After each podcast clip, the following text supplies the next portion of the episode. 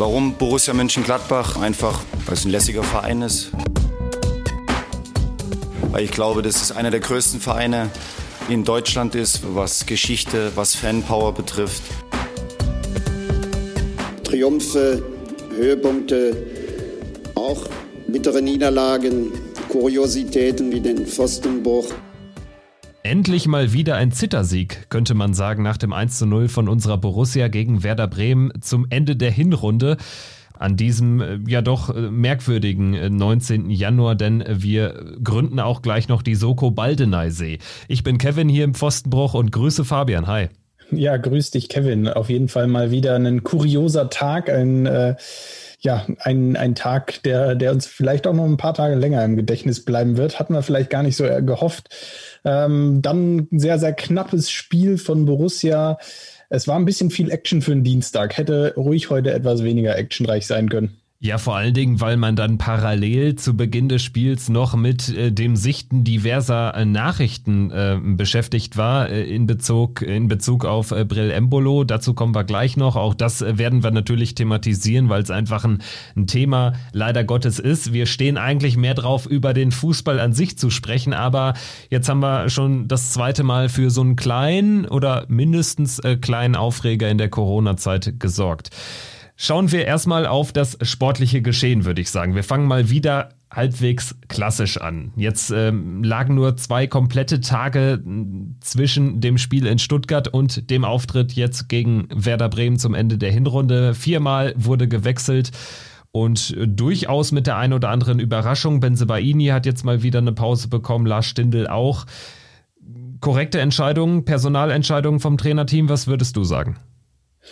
Ja, gut, wie gesagt, Embolo besprechen wir gleich noch. Ähm, demnach klar, dass er raus war. Benzebaini fand ich auch absehbar, jetzt gerade im Heimspiel gegen Bremen. Ähm, es war jetzt kaum, kaum vorstellbar, dass er nach seiner Corona-Erkrankung innerhalb von sechs Tagen drei Spiele über 90 Minuten macht gegen Stuttgart, Bremen und Dortmund. Ähm, demnach auch einigermaßen erwartbar, ähm, so dass er gegen Borussia Dortmund am Freitag wieder fit ist und äh, da wird er sicherlich von Anfang an spielen. Demnach auch eine hm, verständliche Entscheidung. Ähnliches mit Lars Stindl. Ähm, ist ja mittlerweile auch schon im fortgeschrittenen Alter, rennt und arbeitet immer sehr, sehr viel. Ähm, ja, Idee, wie wir es heute gesehen haben, ihn später zu bringen und gegen Dortmund wird er dann wieder von Anfang an auflaufen. Ähm, auch nachvollziehbar, denke ich. Äh, ja, und dann war es am Ende noch ähm, ja, auch Player, der in die, in die Mannschaft gerutscht ist. Ähm, ja, also es gab doch einige, doch einige Veränderungen, einiges, was, was so ähm, im Vergleich jetzt zum Spiel in Stuttgart verändert wurde. Es war klar. Also wir hatten keine 72 Stunden jetzt nach dem Stuttgart-Spiel, das Heimspiel. Ähm, ich ich habe es auf jeden Fall erwartet, dass ein bisschen was passieren würde.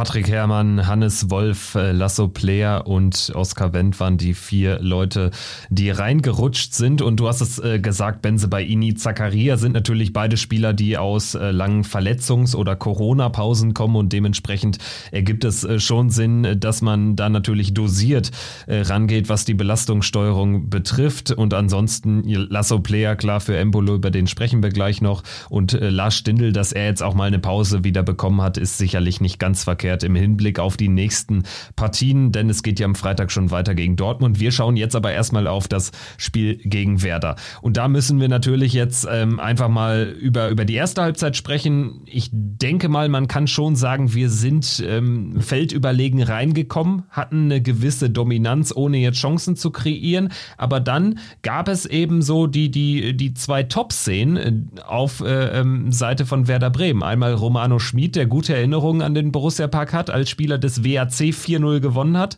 vor eineinhalb Jahren. Der hatte eine Top-Chance. Sommer hat den Klasse rausgekratzt und ansonsten einmal Sommer dann noch, äh, da bekam er auch Gelb für seinen etwas missglückter Ausflug, den dann Matthias Ginter auf der oder kurz vor der Linie ausbügelte.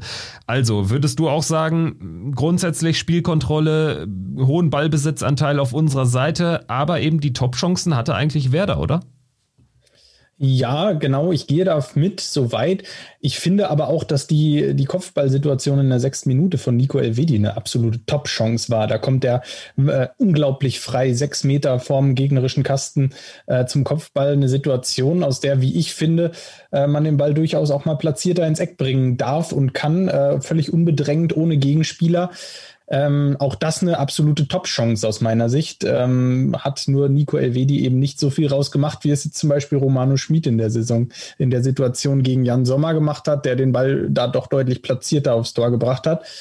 Ja, ähm, Bremen hatte dann zwei gute ähm, Situationen. Borussia kam in den ersten 15 Minuten eigentlich ganz gut rein. Ähm, ja, dann fehlte aber so ein bisschen ja die letzte Konsequenz. Der vorletzte Pass ähm, kam nicht so ganz. Da war ein bisschen ja so die Eingespieltheit vorne in, dem, in der Offensiv äh, ja in den Offensivreihen äh, zwischen Player Wolf, Hermann, Hofmann äh, fehlte ein klein wenig. Ähm, ja, das war nicht optimal dann. Und so ging es dann irgendwie mit einem 0-0 in die Pause, was, was so gesehen dann auch irgendwo in Ordnung war, oder? Ja, würde ich auch sagen. Also äh, Bremen hatte die besseren Chancen. Die LW, die Chance ist mir jetzt so ein bisschen abhanden gekommen, aber da hast du recht, ähm, war dann einfach in der, in der Konsequenz äh, nicht gegeben, weil es kein, keine, ähm, keine Gefahr dann letztlich äh, war für, äh, für Pavlenka im Tor, weil es einfach ein überhaupt nicht gut getimter Topf, Kopfball war, aber die Position war gut. Ansonsten ist mir noch aufgefallen, wir hatten sehr viele ähm, Standards, vor allen Dingen Ecken, auch Flankensituationen. Oskar Wendt hatte auch die eine oder andere Flanke, die er ähm, reinbringen hätte können, ist dann häufig sogar hängen geblieben am Außenverteidiger. Stefan Leiner ist auch das ein oder andere Mal hängen geblieben. Manche sind auch reingekommen, aber alles nicht platziert. Die Ecken waren im Prinzip bis auf diese eine ähm, Ecke in der Anfangsphase waren alle vollkommen ungefährlich. Und dann muss man am Ende vielleicht auch sagen, unser Offensivspiel ist in der Besetzung auch einfach nicht gut genug, also oder auch nicht torgefährlich genug. Wolf, Hermann, Hofmann, Player, da muss man sagen, Hofmann ist der torgefährlichste ähm, laut Statistik und der war äh, ja die halbe Saison nicht am Start. Also Alassane Player trifft einfach nicht so wirklich gut in der Bundesliga, nur zwei Treffer erzielt, war natürlich das ein oder andere Mal auch angeschlagen, zuletzt eben auch, aber gerade in Patrick Hermann, Hannes Wolf, da reden wir einfach mal wieder über das, was wir auch im Nachgang der Stuttgart-Partie besprochen haben, so diese, diese Kaderspieler 13, 14, 15, die zünden im Moment irgendwie allesamt nicht. Ja, genau. Ähm, wenn dann natürlich noch Embolo und Tyram nicht dabei sind, ja, die beide äh, aufgrund von Disziplinlosigkeiten jetzt äh, Borussia fehlen, das ist dann auch ein Bärendienst für die Mannschaft, der so leicht für Borussia einfach nicht zu kompensieren ist. Ähm, dann wird es vorne eng und ja, wir haben jetzt nach dem Spiel äh, in Stuttgart schon so ein bisschen über Wolf und in, ähm, in Ansätzen auch über Patrick Herrmann gesprochen. Äh, da das passt einfach noch nicht so hundertprozentig. Auch heute wieder Hannes Wolf äh, sehr bemüht, engagiert. Aber man muss auch einfach sagen, dass er sich in der einen oder anderen Situation, äh, wenn er den Ball denn mal hat, dann, dann entscheidet er sich äh, in der einen, in der einen Situation entscheidet er sich falsch, in der anderen Situation wird er einfach weggeschoben und verliert den Zweikampf. Und das sieht dann in Summe alles einfach unglücklich aus, ähm, wenn die Ansätze da sind, aber, aber eben nicht mehr dabei rumkommt und es vor allem nicht brandgefährlich wird vorne. Ähm, dann ist es eben genau, ja, eben Hannes Wolf oder Patrick Herrmann, die es heute so ein bisschen versäumt haben, diesen, diesen vorletzten Pass zu spielen, diesen Pass, der wirklich ähm, in den Raum reingeht, in den 16-Meter-Raum, wo ähm, wo dann ein Mitspieler in die Position kommt, vielleicht den Ball noch einmal quer zu legen und, äh, und jemand anders dann in die Position zu bringen, äh, zum Torabschluss zu kommen. Das war zu wenig. Äh, sechs Torschüsse waren es in der ersten Halbzeit, genauso viele wie Werder Bremen. Und das bei der Feldüberlegenheit ist einfach auch am Ende zu wenig. Und Alassane Player hing ähm, ein ums andere Mal auch ein bisschen in der Luft, fand ich. Also man kann ihm jetzt gar keine ganz schlechte Saison attestieren. Das wollte ich damit auch gar nicht sagen. Aber ich finde, er kommt halt auch in der Besetzung kaum mal in Abschlusssituationen. Also ich habe schon das Gefühl, dass Player ohne Tyram ohne Embolo, ohne Stindel. Also wenn er kompletter irgendwie so auf sich allein äh, bezogen spielt, ohne jetzt irgendwie ähm, diese, diese Dribblings von Tyram als Nebenmann zu haben, ohne die Wucht von Embolo im Rücken zu spüren, da ist für mich äh, Player auch irgendwie dann doch äh, fast eine Klasse schlechter. Oder er wird zumindest, er kann nicht so in Szene gesetzt werden.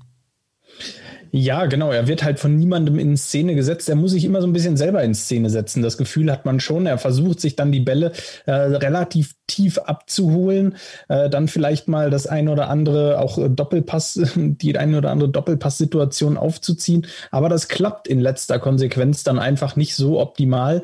Ähm, ich weiß nicht, ob es daran liegt, dass er äh, ja zu wenig Spielminuten auch mit den Kollegen hat, mit denen er heute auf dem Platz stand.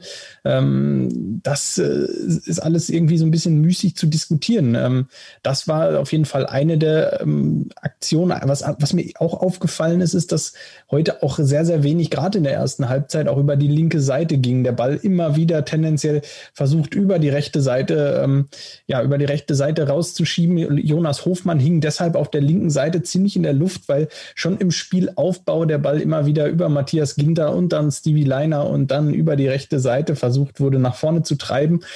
Das hat ähm, alles ganz okay ausgesehen im Ansatz, aber äh, es wurde nie so richtig gefährlich und äh, Werder Bremen konnte sich da einfach gut drauf einstellen, hat dann zwei Kontergelegenheiten gehabt und dann ja, muss man sagen, okay, es geht mit 0-0 in die Pause. Ähm, was mir dann so ein bisschen gefehlt hat, ist nach der Pause so dieser unbedingte Wille. Ich weiß nicht, wie du es gesehen hast, aber äh, so die ersten fünf, sechs Minuten nach der Pause, die haben mir nicht gut gefallen. Ich würde sogar so weit gehen zu sagen, dass ich äh, bis zu diesem 1-0, über das wir gleich äh, sprechen werden, ich habe mir wirklich die Frage gestellt, wie wollen wir heute ein Tor machen? Also das war auch ein einschläferndes Spiel, also das war selten langweilig und ich frage mich in solchen Momenten immer, also das war jetzt nicht das erste Mal, dass wir irgendwie gefühlt nicht so richtig den Werf nach vorne hatten in Heimspielen gegen Gegner, für die vielleicht auch ein Punkt in Gladbach ein sehr, sehr gutes Ergebnis ist, die auch also gar nichts anbieten. Das äh, war oder hat jetzt schon sehr an, an manch andere andere Spiele erinnert. Der Unterschied da war häufig eben, äh, dass man dann irgendwann einfach in Führung gegangen ist und dann noch einen kassiert hat. Heute geht man auch in Führung, kassiert aber keinen mehr. Das ist natürlich das Gute, aber so vom Spielerischen her war das wieder boah, ziemlich ähm, wenig Zug nach vorne und ich, ja, also letztlich ähm, überlege ich auch immer, wie ist das, wenn man dann im Stadion ist? Also gefühlt ist natürlich jedes Spiel, was man äh, vor so einer Geisterkulisse im Fernsehen auf dem Sofa schaut, eh schon immer so ein bisschen langweiliger, sage ich mal. Und ähm, ja, das, äh, da verzerrt vielleicht auch ein bisschen das Bild, aber ich muss schon sagen, das war, das war sehr, sehr einschläfernd. Ja, vielleicht fehlt dann natürlich auch der Kick von außen, so die Zuschauer, die, ähm, die das Team nochmal antreiben und dann die letzten drei, vier, fünf Prozent nochmal äh, rauskitzeln können. Das kann natürlich sein, dass das auch ein, ein Grund ist, ein, ein möglicher Erklärungsansatz in der in der Situation, aber es sollte auf jeden Fall keine Ausrede sein. Ähm, am Ende, und das ist vielleicht äh, ja das, das Lustige an der ganzen Geschichte oder ähm, ja das Kuriose, dass wir gerade drüber gesprochen haben, dass Borussias äh, Ecken und Flankenfreistöße in der ersten Halbzeit, äh, wo es ja dann doch einige von gab, ähm, bis dato eigentlich relativ ungefährlich waren, außer Chance 1 von Nico Elvedi. Und ähm, ja, das 1 zu 0 dann doch wieder am Ende eine Standardsituation war. Es war dann die Chance 2 von Nico Elvedi. Ähm, Im Wesentlichen war er heute der Einzige im Spiel auf Borussias Seite, der so wirklich für Gefahr sorgen konnte. Ja, er hatte sogar ein paar Minuten später ja nochmal äh, bei, einer, äh, bei einem Eckball einen weiteren Kopfstoß, der dann ein paar Meter übers Tor ging. Da hätte er Lasso Player den Ball besser gelassen. Aber ja, Elvedi war wirklich gefährlich und diesmal kam äh, der Freistoß, diese Freistoßflanke vom eingewechselten Laszlo Benes. Also tut ihm sicherlich auch gut so ein Scorerpunkt.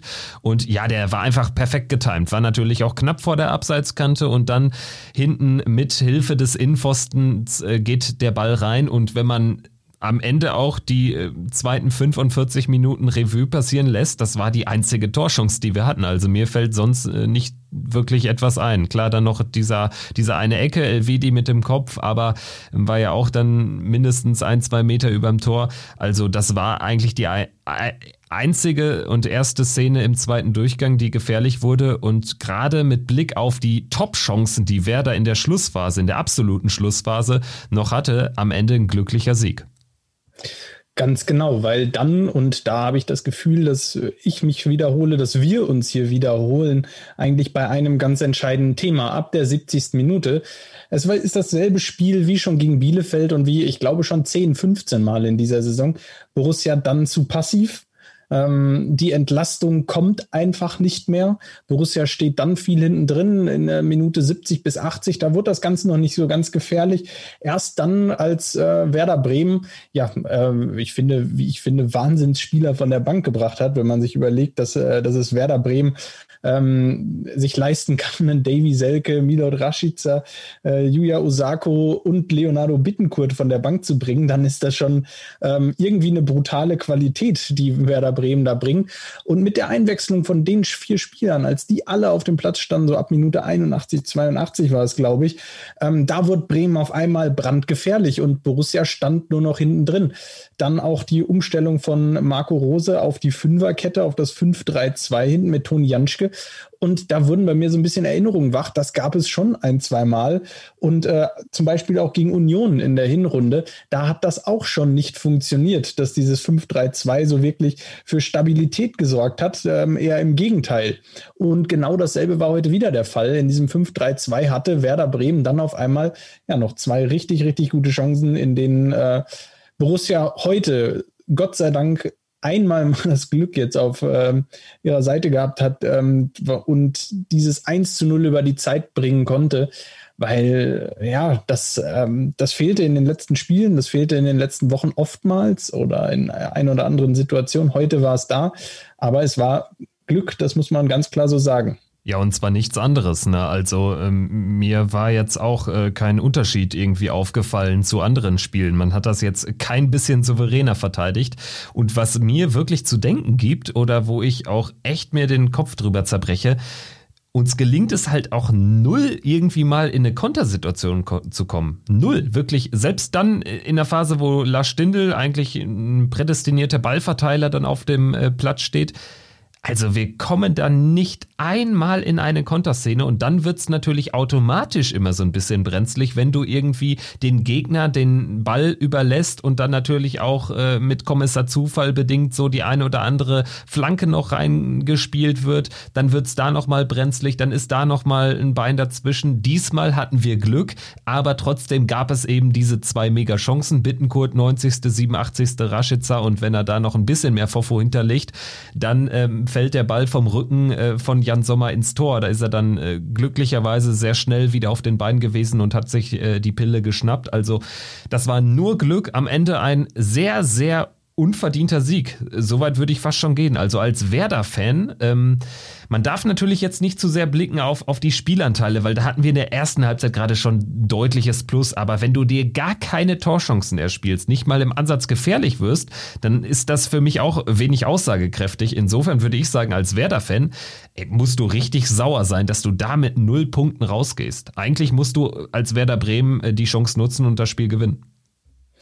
Ja, ähm, Werder, ich habe auch das Gefühl gehabt, Werder hätte da heute mehr, mehr mitnehmen können. Mindestens einen Punkt hätten sie eigentlich äh, ja, fast wirklich verdient gehabt, das muss man so klar sagen. Ähm, drei Punkte hätten sie auch mitnehmen können. Borussia war heute schlagbar, das war äh, offensichtlich. Ähm, es ist auch das ja, es sind, ich glaube, so die zwei Themen, die wir jetzt gerade so ein bisschen angerissen haben, die am Ende dazu führen. Zum einen äh, Tyram Embolo nicht dabei, äh, dann Zakaria, Benzebaini, äh, Stindl, alle erstmal nur auf der Bank. Ähm, und dann hast du eben aus Borussia Sicht ja, knapp fünf, sechs Leute vielleicht, die, die eben nicht spielen, ähm, die du einfach nicht eins zu eins so ersetzen kannst oder ähm, in Summe einfach nicht in der Quantität ähm, qualitativ hochwertig ersetzen kannst. Und äh, Thema zwei, das ähm, haben wir, glaube ich, ich glaube gegen Union das erste Mal angesprochen. Eben genau das, was du gerade sagst, äh, diese Kontersituationen, die einfach nicht kommen, wenn Borussia tief steht. Äh, sobald Borussia tief hinten drin steht, ähm, hat man das Gefühl, wenn Florian Neuhaus auch nicht auf dem Platz ist, der dann einfach mal so einen 70 Meter Pass in die Schnittstelle genau spielt, äh, dann schafft Borussia es nicht, hinten raus gefährlich zu werden. Und das gibt mir extrem zu denken. Und das, finde ich, ist das größte Manko, was Borussia jetzt auch durch die Saison begleitet. Das führt dazu, dass man nie, wenn man 1-0 führt, dann auch in der Lage ist, mal das 2 0 nachzulegen, weil ich glaube, die Chancen wären da gewesen. In Ansätzen ähm, hat man immer mal wieder die Situation gehabt, auch heute, wo man mit drei gegen drei ähm, in eine Kontersituation kommt und dann ist es einfach stümperhaft zu Ende gespielt. Und ähm, da muss, ja, ist ganz, ganz großer Verbesserungspotenzial, ganz, ganz großes Verbesserungspotenzial. Also wir streifen uns ähm, ja den Schweiß von der Stirn, fahren drei Punkte ein gegen Bremen. Keiner weiß so richtig warum, ist aber auch egal. 28 Punkte stehen am Ende der Hinrunde. 17 Spieltage sind absolviert. Mitten in einer englischen Woche endet die Hinrunde und eigentlich müsste Winterpause sein, ist aber nicht der Fall, habe ich auch im Eingang erwähnt. Trotzdem, wenn wir jetzt die Akte Bremen mal schließen und vielleicht äh, mal auf die sportlichen Bilanzen dieser Hinrunde schauen, 28 Punkte, 7 Siege, 7 Unentschieden, nur 3 Niederlagen. Mal abgesehen von allen Themen außerhalb des Platzes, über ein großes Thema sprechen wir gleich. Mal abgesehen davon, wie fällt dein Fazit jetzt aus? Also mir fällt es extrem schwer, irgendwie ähm, so eine richtige Bundesliga-Bilanz zu treffen. Das soll jetzt kein, kein großes Ding, das können wir vielleicht am Wochenende auch nochmal machen, wenn wir dann nach dem ersten Rückrundenspiel in der größeren Highlight-Folge ähm, so die vergangenen Wochen und Monate sicherlich auch äh, Revue passieren lassen. Ähm, aber reine Bundesliga-Bilanz, wie ist so dein Gemütszustand? Ja, komisch. Äh, sieben Siege, du hast es angesprochen, von den sieben Siegen dann auch einige, die sehr, sehr knapp waren. Ähm, relativ glücklich und ähm, ja, mit wenig Überzeugung ähm, dabei. Da denke ich an das Auswärtsspiel in Mainz. Natürlich, wenn man gegen Bayern gewinnt, ist das immer knapp. Kann man nicht erwarten, dass man 4-0 gewinnt. Äh, in Bielefeld, jetzt gegen Bremen und ähm, gegen Leipzig. Das waren, das waren auf jeden Fall schon mal fünf Zittersiege, die mir da auf Anhieb einfallen. Auch gegen Köln ist es so in der Schlussphase nochmal noch mal fast sehr, sehr eng geworden. Ähm, und somit äh, fällt mir nur das, der Sieg gegen Schalke ein, gegen den Tabellenletzten, ähm, der etwas ruhiger war. Das war auch kein überragendes Spiel, aber ähm, zumindest war das vom Ergebnis her ähm, doch eher eine ruhigere Angelegenheit, wo man ab der 80., 85. Minute sich als Fan von Borussia doch auf einen Sieg einstellen konnte. Ansonsten gab es das bislang gar nicht. Äh, es zeigt natürlich, dass die Bundesliga qualitativ extrem nah beieinander ist und dass es super schwer ist, jede Woche wieder. Ähm, sieben Unentschieden sind etwas zu viel, wenn man bedenkt, dass in wie vielen Spielen Borussia davon auch in Führung lag. Dann hat man zu viele Punkte verschenkt. Drei Niederlagen hört sich dagegen aber erstmal wieder ganz gut an. Ähm, und dann noch unter Berücksichtigung des Hoffenheim-Spiels, was man nie hätte verlieren dürfen, ähm, wo Tyram der Mannschaft einen Bärendienst erweist. Ähm, ja, dann sind es äh, zwei Spiele in Dortmund und in Leverkusen, wo ich sage, naja, da kann man auch mal verlieren. In Leverkusen war es dann knapper als in Dortmund. Ganz genau. Leverkusen ähm, ist für mich eine Partie, über die man auch im Nachgang immer noch äh, sprechen kann und sprechen muss, weil das war eigentlich ein Spiel, wo du, ich sage, fast gewinnen musst. Also ich erinnere mich an die Megachance von Wolf und auch an den schlechten Tag von Jan Sommer. Also da auch wenig Spielglück gehabt. Man redet häufig nur über diese Heim-Unentschieden irgendwie oder jetzt auch über das Ding in Stuttgart, wenn man äh, auf die Unentschieden schaut aber man muss eben auch auf die Niederlage gegen Leverkusen schauen. Also insofern, ja, geht mir ähnlich. Drei Niederlagen nur, das klingt wirklich gut, gerade wenn man äh, schaut, dass äh, Dortmund fünf oder sechsmal äh, schon verloren hat. Wir nehmen auf während des Spiels in Leverkusen von Dortmund. Also das äh, ähm, ist, ist okay, aber man hat halt ein, ein paar Heimspiele zu, zu häufig unentschieden gespielt in Leverkusen. Das hängt noch ein bisschen nach. Und ansonsten so auf der, auf der Siegesseite, ja, du hast äh, schon recht, viele Zittersiege Siege, aber äh, Köln über jeden Zweifel erhaben, mega verdienter Sieg. Da muss man eigentlich mit, mit vier, fünf Tonnen Unterschied gewinnen. Ähm, Leipzig war jetzt auch nicht unverdient. Mainz war eigentlich auch verdient, ob der Vielzahl der Chancen. Hinten raus natürlich, wenn man es dann nochmal dreht, äh, am Ende immer ein bisschen glücklich. Bielefeld gewinnt man aber auch hoch verdient und deswegen ist für mich Werder Bremen fast so der einzige Sieg, wo man überperformt hat, was die Leistung betrifft. Und ähm, das macht es auf der einen Seite, ähm, ja, macht den Sieg so ein bisschen süßer, sag ich mal, aber ähm, das äh, führt auch dazu, dass man so ein bisschen, ja, dem einen oder anderen Spiel echt hinterher trauert. Ja, ganz klar. Ähm, am Ende, wenn wir da, darunter, ähm, stimme ich dir voll zu, wenn wir darunter nochmal eine Bilanz ziehen, dann ist das schon auffällig, dass von 17 Hinrundenspielen wenn wir das jetzt so sehen, 15 einfach super knappe Spiele waren. Äh, da sehe ich jetzt gerade nur den Auftakt in Dortmund, wo das Spiel vielleicht nach 85 Minuten, 80, 85 Minuten schon eindeutig entschieden war. Und das Spiel gegen Schalke, wo das so war, was man gewonnen hat. Das heißt, von 17 Spielen 15 ähm, in denen es nach 80, 85 Minuten noch richtig um die Wurst ging. Ähm, das ist schon, ja, das ist schon auf der einen Seite ja positiv, äh, weil Borussia da immer noch im Spiel war. Ähm, auf der anderen Seite kann man es natürlich auch negativ auslegen. Fakt ist, wir haben schon die ein oder andere Schweißperle und äh, die ein oder andere, ähm, ja, das ein oder andere bisschen Zittern äh, in dieser Saison dabei gehabt. Und äh, ich wäre nicht böse drum, wenn es positiv, aus positiver Sicht natürlich, äh, Borussia in der Rückrunde das ein oder andere Mal mehr gelingt, äh, Spiele frühzeitiger zu entscheiden.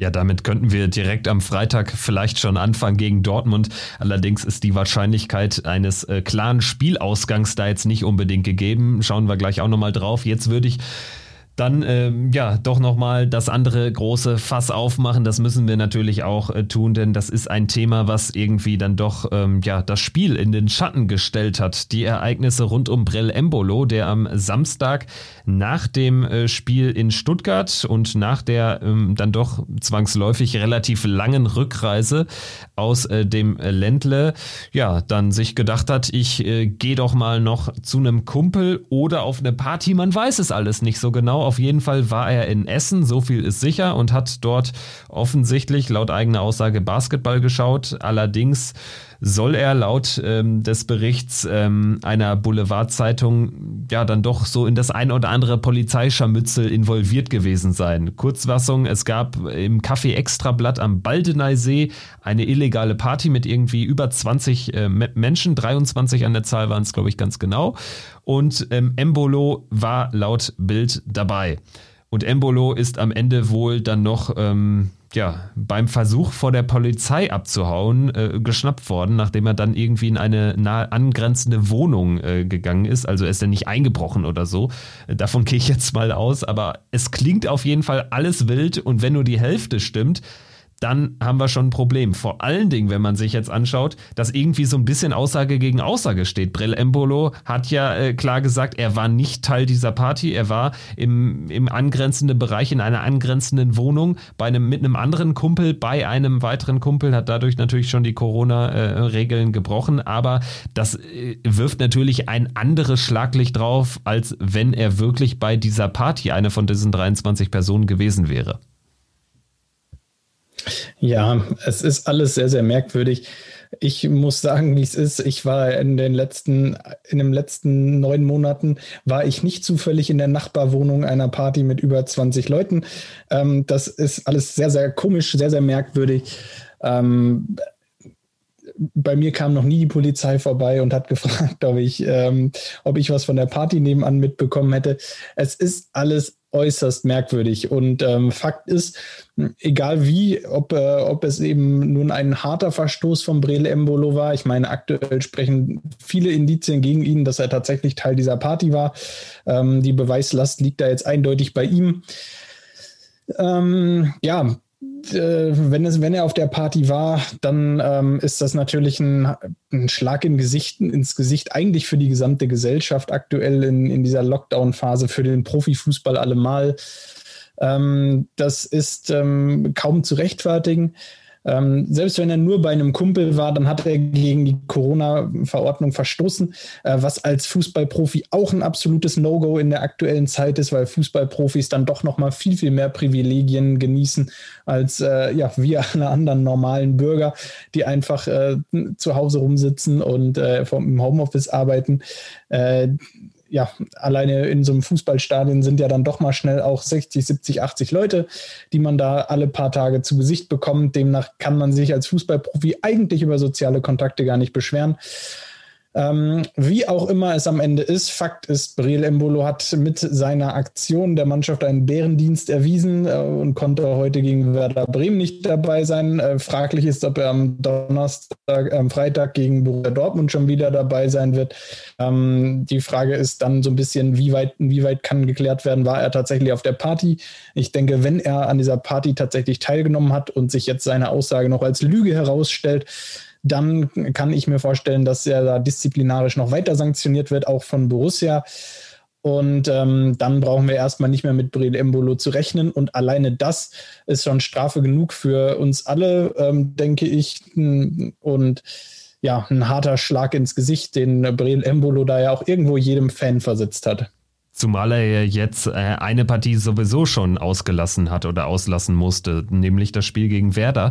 Und das hat eben dazu geführt, dass wir eben auch in der Offensive so äh, schwach aufgestellt waren, wie wir waren. Player noch nicht bei 100 Prozent, hatte eben keinen Brell-Embolo im Rücken oder Brell-Embolo hätte nochmal von der Bank kommen können. War jetzt alles nicht der Fall. Markus Thüram ist erst am Freitag gegen Dortmund nach seiner Sperre wieder einsatzberechtigt. Also das ist ein, ein, Fass, was da aufgemacht worden ist von ihm, egal ob er jetzt auf der Party war oder ähm, nur bei einem Kumpel in der Nachbarschaft. Alles ist per se erstmal jetzt ja ein Regelverstoß. Wenn er auf der Party war, ist es natürlich äh, dann doch nochmal eine ganz andere Kiste. Und vor allen Dingen wird man so ein Thema jetzt auch erstmal ein paar Tage nicht los.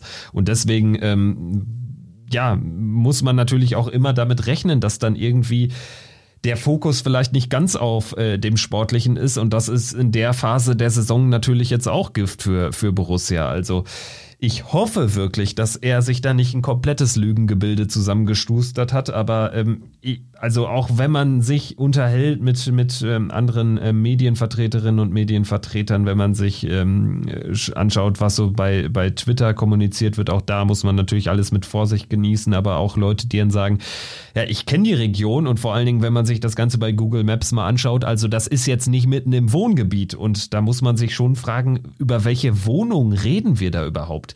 Also es bringt jetzt, glaube ich, gar nichts, hier irgendwelche Theorien zu droppen. Also ähm, eine gute Soko, die ähm, veröffentlicht ja ihre, ihre äh, Theorien zum Tathergang auch nicht. Das werden wir jetzt auch nicht machen, aber grundsätzlich ist es erstmal ein Thema, was super unnötig ist. Und wenn ich äh, für uns beide spreche, Fragezeichen, aber ich denke, du siehst es genauso.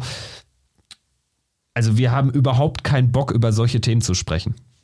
Nee, ähm, vor ziemlich genau einem Monat haben wir über eine Spuckattacke von Tyram gesprochen. Jetzt reden wir über einen Partybesuch von Breel Embolo.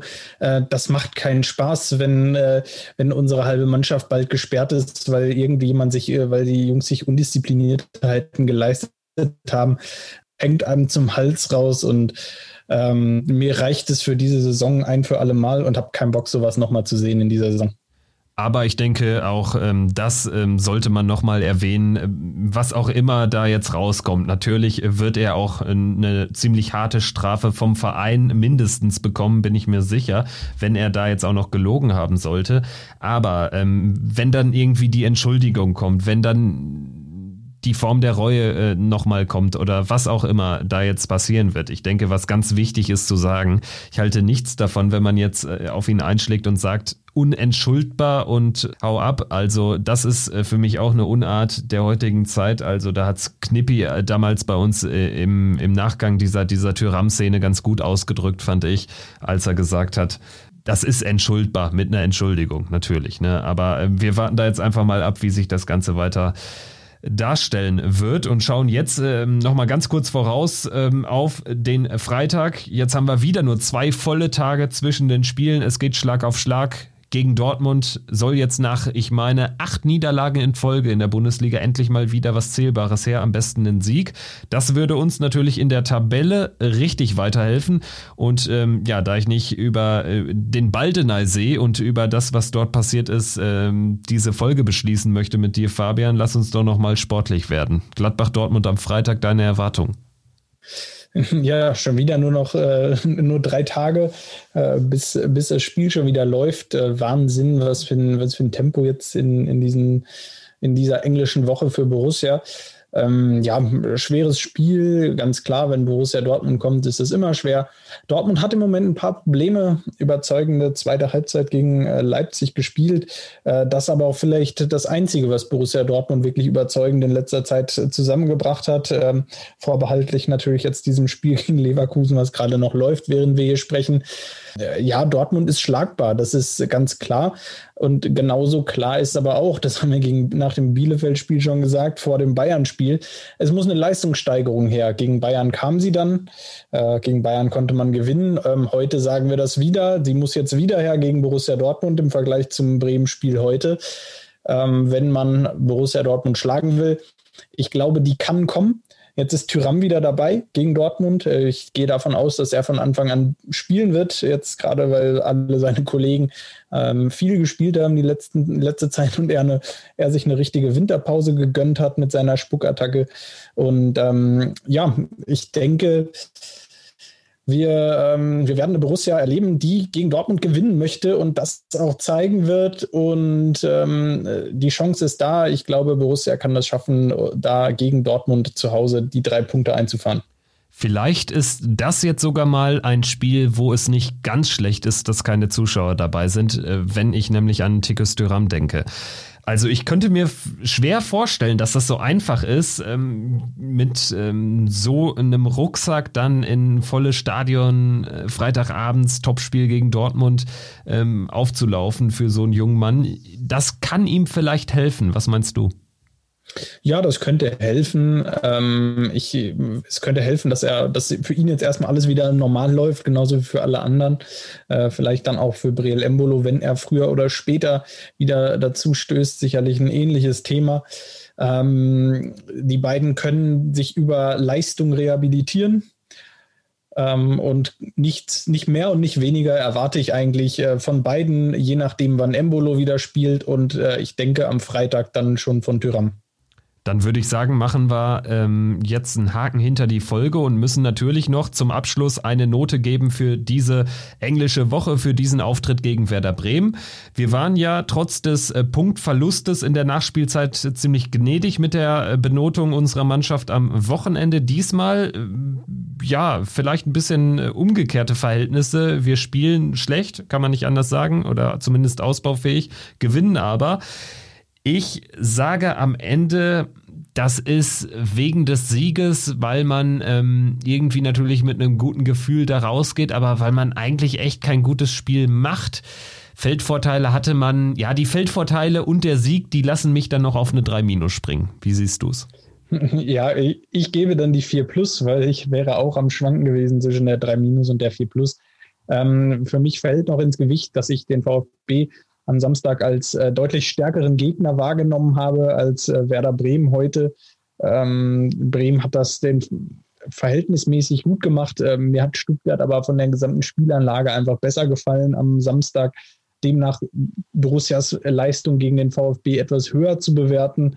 Heute, ja, das war nicht wirklich viel. Das äh, war ein Sieg. Äh, das musste man ganz klar hoch anrechnen. Das lässt einen natürlich über diese drei Minus nachdenken, aber es war ja, ausbaufähig. Ähm, ich gebe dann die 4 Plus.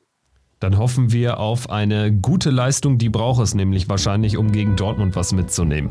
Wir melden uns ähm, am Wochenende oder zu Beginn der nächsten Woche. Dann gibt es ja endlich mal kein Spiel unter der Woche. Ist ja auch nicht ganz verkehrt, was äh, die Belastungssteuerung betrifft. Für uns Podcaster, aber auch für die Spieler von Borussia Mönchengladbach. Danke fürs Zuhören. Bis zum nächsten Mal. Ciao. Triumphe, Höhepunkte auch bittere Niederlagen, Kuriositäten wie den Pfostenbruch